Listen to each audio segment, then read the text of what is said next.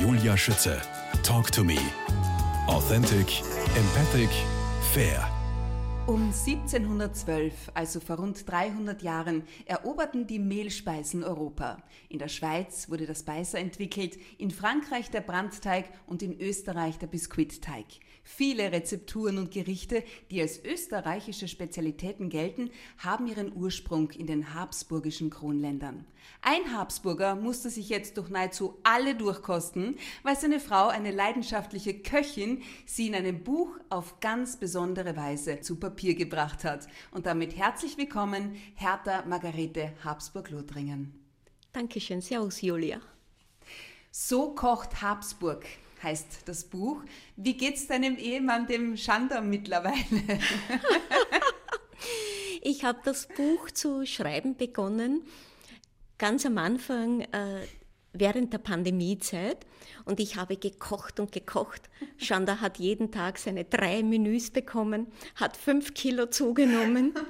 Ich habe gekocht und gekocht und es war wirklich eine wunderschöne Arbeit und eine gesunde Küche, weil ich ja speziell regional einkaufe und auch eingekauft habe und auch eine große Verfechterin bin gegen das Tierleid, also habe ich nur dort Fleisch gekauft, wo die Tiere nicht gequält werden. Und da gibt es in Niederösterreich eine, die, die Boa Farm, Dort weiden die Rinder im Freien. Sie werden auch auf der Weide erlegt. Also es gibt keinen Transport zum Schlachthof. Damit ist dieser gesamte Stress äh, alles weg. Und sie fallen um und dort werden die Tiere dann auch zerlegt und dieses Fleisch ist auch ganz, ganz anders. Mhm. Oder eben Wildfleisch. Mein Schwiegersohn ist auch Jäger und äh, wenn da ein Reh geschossen wird, das wird auch mit einem Schuss und damit hat das Tier kein, kein Leid, Leid, und keine Qual. Mhm. Apropos, keine Qual. Was hat denn dem Schando am besten geschmeckt? Alles. Nein, alles. Wirklich. Naja, oh er liebt den Kaiserschmarrn über ja, alles. Ja. Du, Hertha, das Besondere an So kocht Habsburg ist, äh, dass du nicht nur Einblicke in royale Kochtöpfe gewährst, es sind die speziellen Geschichten dazu. Geschichten aus dem Nähkästchen, könnte man sagen. Und weil du jetzt gerade den Kaiserschmarrn ähm, erwähnt hast, das mit dem Kaiserschmarrn, dem Palatschinken und Franz Josef zum Beispiel, das wusste ich so nicht. Erzähl mir bitte die ganze Geschichte. Es ist eine Legende äh, Kaiser Franz Josef liebte ja die Mehlspeisen sehr. Und es gab auch die eigene Mehlspeisküche oder Hofzuckerbäckerei. Und eines Tages bereitete der Koch wieder für Franz Josef, er wollte eine Palatschinke zubereiten. Und ist ihm nicht gelungen. Er gab sie auf einen Teller, gab einen Silbersturz darüber und stellte es auf die Seite weil sie komplett zerfallen ist. Der Diener, der den Kaiser Franz Josef das Essen gebracht hat, wusste das nicht, nahm das Silbertableau mit diesem Teller und brachte es dem Kaiser an seinem Schreibtisch, hier in Schönbrunn. Der Diener hob den Silberdeckel und Franz Josef sagte, was ist denn das für ein Schmarrn? Der Diener, schlagfertig wie er war, ja. meinte, Majestät, das ist der Kaiserschmarrn. Ich finde die Geschichte großartig, ja. Und von dem Zeitpunkt an war der Kaiserschmarrn ja. geboren. Was war denn der Auslöser überhaupt für So kocht Habsburg, die ursprüngliche Idee hinter dem Buch? Äh, die traditionelle regionale Küche unseres Österreichs und unsere Küche von Österreich ist ja weltbekannt wenn man wieder zu dem Kaiserschmarrn zurückgeht, jeder Tourist, der nach Wien kommt, muss mindestens einmal einen Kaiserschmarrn hier gegessen haben oder das typische Rindfleisch, den Tafelspitz oder das Wiener Schnitzel. Und diese Küche wurde ja zur Zeit der Monarchie aus allen Kronländern zusammengetragen. Die, die böhmischen Knödel, das Sauerkraut, jedes Land hatte so seine Vorlieben, kam an den Hof nach Wien, Und so ist es dann geblieben ja, hier. Ja, jetzt bei deiner Küche Hertha legst du, du hast es auch schon gesagt, ganz großen Wert auch auf den Tierschutz und auf regionale und saisonale ja. Produkte. Verfeinerst viele deiner Rezepte mit hauseigenen Kräutern. Welche sind das? Was hast du da alles angepflanzt rund um euer Jagdschloss im niederösterreichischen Herrnstein? Also ich liebe die Natur, ich liebe die Umwelt und habe mir einen eigenen Kräutergarten mit einem angelegt, einen sehr schönen, etwas größeren. Das kann ich mir vorstellen. ja. Und dort dürfen die Kräuter wachsen, mhm. wie sie wachsen. Und ich habe überwiegend sehr viel Winterfestes, da wir ja nicht auch immer da sein können. Aber die Pflanzen sollen sich verwurzeln, sie sollen so wachsen, wie sie wachsen und uns das geben, was sie geben. Und ich ernte jedes Jahr das oder zu jeder Zeit, von Monat zu Monat unterschiedlich, was mir die Natur gibt. Und das was wird sind verarbeitet. Die Hauptkräuter, die du das so angepflanzt hast. Ah, das sind viele. Ich habe auch Rosen gepflanzt, die essbaren Rosenblüten, wo genauso Marmelade gemacht wird, oder der Rosenblütensirup, Rosenblütengelee. Der Winterheckenzwiebel, da hat man ja zehn Monate im Jahr frischen Zwiebel vom Garten und das wächst auf jeden Balkon. Du, woher kennst du dich so gut aus? Ich habe mich immer schon beschäftigt mit der Natur und was uns die Natur gibt und was dem Menschen gut tut. Und ich denke, es sollte jeder das zu sich nehmen, wo er sagt, das tut mir gut. Und das meistens, es gibt ja eine alte Regel, schau, was vor deiner Haustür wächst. Egal wie groß dein Garten ist oder Balkon, schau, was dort wächst, das tut dir gut. Und wenn der Löwenzahn vor deiner Haustür aufgeht, dann Pflücke ihn, dann grab die Wurzeln aus, mach einen Tee. Es ist die beste Entschlackung, es ist die Reinigung im Frühjahr für deinen Körper. Ich finde ich find das so faszinierend, all dein Wissen. So kocht Habsburg Hertha. Das Buch ist nicht nur für Gourmets interessant, sondern eben besonders auch für all jene, die sich für die Geschichte Habsburgs interessieren, weil du wirklich bei jedem Gericht auch über den Ursprung der Speise erzählst. Was fasziniert dich persönlich so daran? Die Geschichten gehören zu den Rezepte dazu. So kann man es auch besser verstehen. Äh, ich habe auch vieles hineingeschrieben, zum Beispiel mit dem Rindfleisch. Das war ja zu Kaiserszeiten ganz anders als wie heute. Denn in der Monarchiezeit gab es die großen Rinderweiden und man hat sich untereinander ausgetauscht. Oder es fuhr tagtäglich der Zug nach Apazia nach Opatia, äh, nach Kroatien, hat die Mehlspeisen von Wien nach Kroatien gebracht. Kroatien hat mit dem Zug dann die Fische mitgesendet nach Wien. Oder die Kirschen kamen aus Slowenien.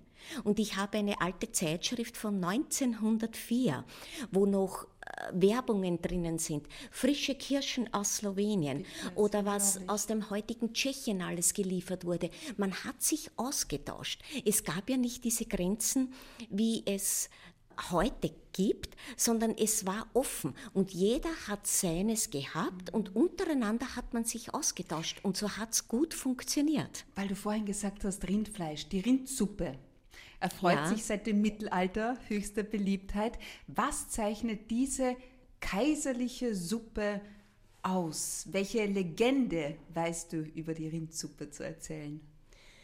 Die Rindsuppe, da gibt es viele Legenden, mhm. aber was ganz wichtig ist, sie gibt auch Stärke, sie gibt Kraft. Aber man muss wirklich, wirklich darauf achten, welchen Fleisch koche ich? Gebe ich ein Fleisch hinein, wo das Tier einen Transport zum Schlachthof hatte, wo es Leid erlitten hat, Angst, das ganze Stress. Wir müssen bedenken, wir essen diesen Stress und dieses Leid mit. Dann geht es auch uns nicht gut. Aber wie es früher war, Natur belassen, gibt es uns Kraft, gibt es uns Stärke. Und wir sollen ja, wir sind ein Teil der Natur. Die Tiere, der Mensch gehört genauso dazu und wir sollen uns ergänzen. Das Rezept für die Rindsuppe, die kaiserliche Suppe, gibt es seit 1818. Ja.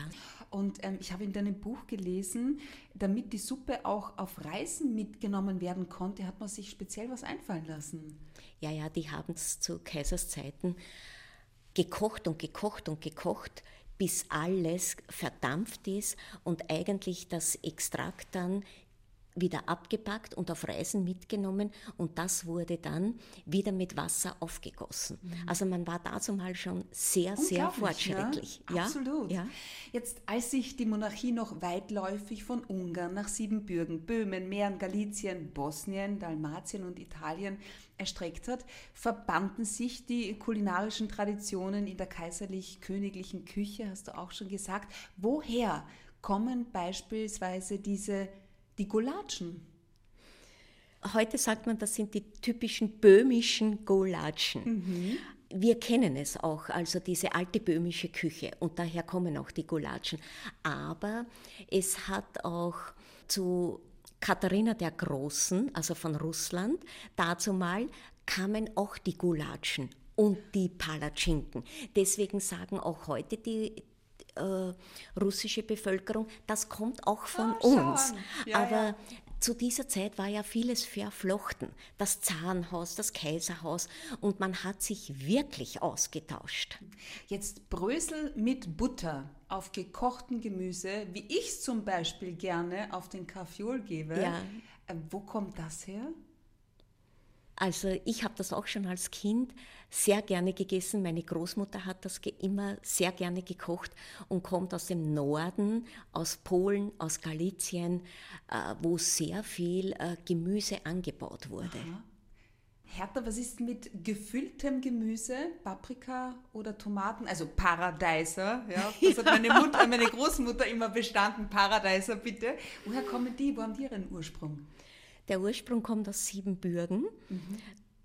Hat man typisch gekocht und wenn man auch heute noch östlich geht, nach Ungarn, Siebenbürgen, Rumänien rüber, bekommt man auch heute noch die gefüllten Krautrouladen.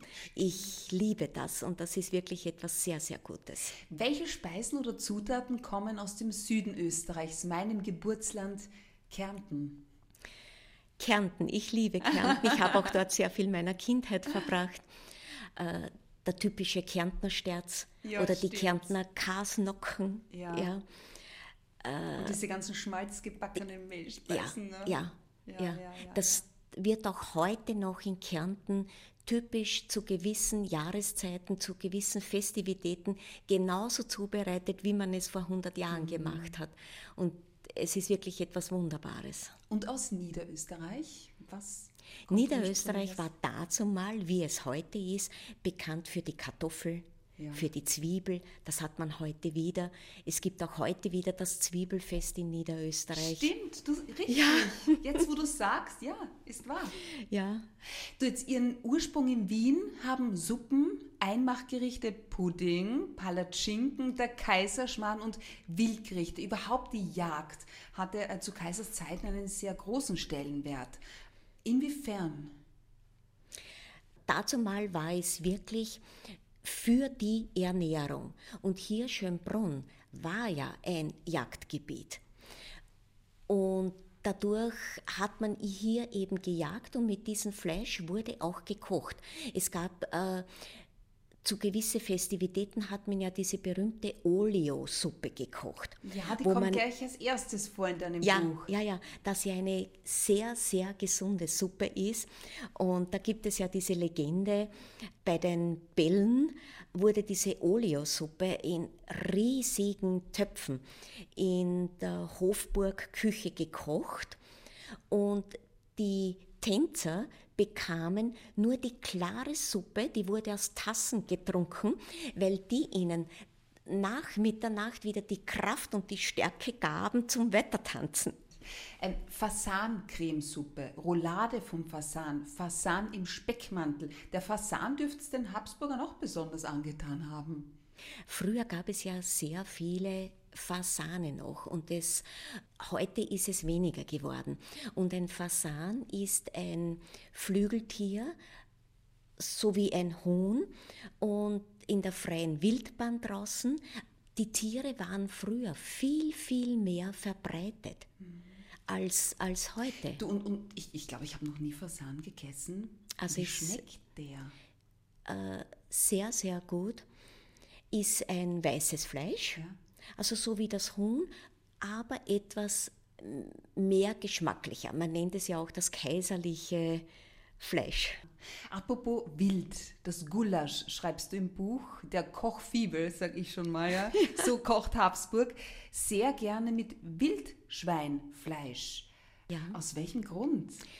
Eben wieder als Rücksicht und als Respekt vor dem Tier. Weil das Wildschwein lebt in der freien Natur und wird vom Jäger mit einem Schuss erlegt, hat ich sag's wieder, kein Leid, kein Tier Tiertransport und somit stressfrei.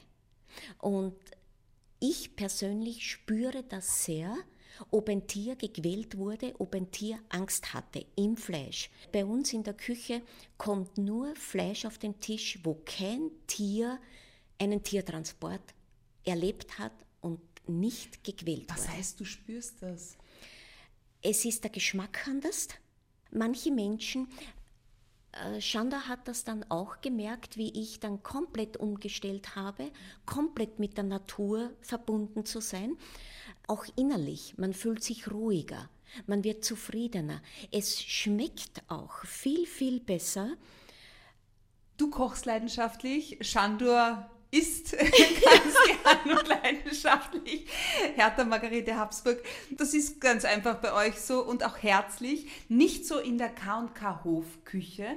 Da gab es eine streng hierarchische Ordnung, habe ich gelesen. Was weißt du darüber so zu erzählen? Ja, diese Ordnung musste es ja auch geben, weil es wurden dazumalige Zeit ja einige tausend Menschen jeden Tag versorgt, vom Frühstück über Mittagessen bis zum Abendessen.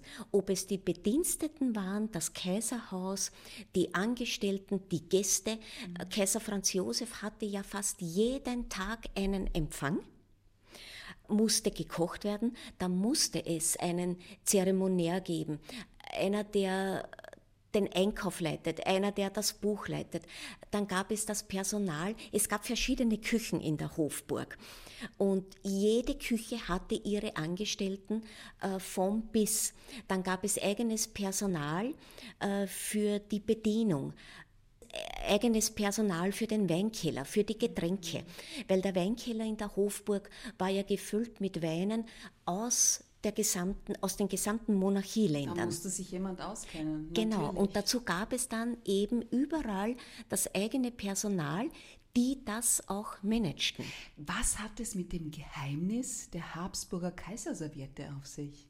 ja, dieses Geheimnis, glaube ich, gibt es bis heute.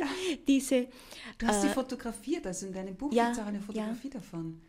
Wie ich hatte ein Fest 2016 hier in Schönbrunn gegeben, im Festsaal, und da hatten wir auch diese Kaiserservetten, genau diese Faltung für jeden einzelnen Gast. Und das ist heute noch immer ein Geheimnis. Frittatensuppe, Tafelspitz und Wiener Schnitzel, Apfelstrudel, Veilcheneis und du gibst Rotwein ins Veilcheneis? Etwas, etwas, ja. Aus welchem Grund? Guter Geschmack, mhm. einen, wenn man etwas, eine dunklere Farbe haben möchte und es ist der Geschmack. Okay. Du brauche ich eine Eismaschine für dein Veilcheneis? Nein, nein. Wie machst du es? Ich mag es ganz einfach. Ich rühre alles ab und ja. es kommt, wird dann gekühlt. Okay. Wann blühen Veilchen eigentlich? Weil du gibst ja echte ja, Veilchen hinein. Ja, ja. Das sind die ersten Blüten im Frühling und ich habe ja einen großen Garten und auch Wald und da sind die Veilchen wirklich die ersten Blüher. Manchmal März, manchmal April, aber wunderbar. Okay. Ist der Schandor ein süßer? Auch. Auch. du, wenn es jetzt äh, wie im Juni keine Veilchen mehr gibt, gibt es bei euch gerne Flame of Peace Cake? Auch, den lieben wir sehr gerne. Ja. Was ist das genau? Ist die Rezeptur von dir? Äh, diese Rezeptur ist eigentlich eine alte Rezeptur. Früher hat man in, in der Mundart gesagt, dieser Kuchen kalter Hund hat oh, sich das okay. genannt. Aber es ist eben mit mit diese Kekse und viel Schokolade wird abgemischt und es wird dann kühl gestellt. Und man kann es in einer rechteckigen Form, wir machen es in Tortenform und die erste Flame of Peace Cake wurde gemacht zu einer äh, Friedens Flame of Peace Übergabe in Den Haag im Friedenspalast. Und dort wurde der erste Flame of Peace Cake auch angeschnitten und an alle Gäste verteilt. Flame of Peace, Hertha Margarete Habsburg-Lothringen. Vor 22 Jahren hast du diese Privatinitiative ins Leben gerufen. Eine gemeinnützige, überparteiliche und religionsunabhängige Vereinigung zur Förderung von friedensstiftenden Maßnahmen und Personen, die bis zur königlichen Familie des Königreichs Bahrain reicht? Ja, ja. Wir haben auch in Bahrain ein Friedensdenkmal errichtet. Und das steht heute im Internationalen Museum in Bahrain, mhm. kann jeder Gast besichtigen, ist frei zugänglich für jedermann. Und ich bin wirklich sehr dankbar, dass wir das auch dort errichten haben können mit Unterstützung des Königshaus und des Premierministers, die sich wow. wirklich sehr, sehr dafür eingesetzt haben. Ich frage mich ja, wann du schläfst. Als Präsidentin von Flame of Peace bist du gefühlt 24-7 und auf der ganzen Welt im Einsatz. Was treibt dich derart an? Wie hast du Shandor, die Liebe deines Lebens kennengelernt? Darüber unterhalten wir uns gleich in Teil 2.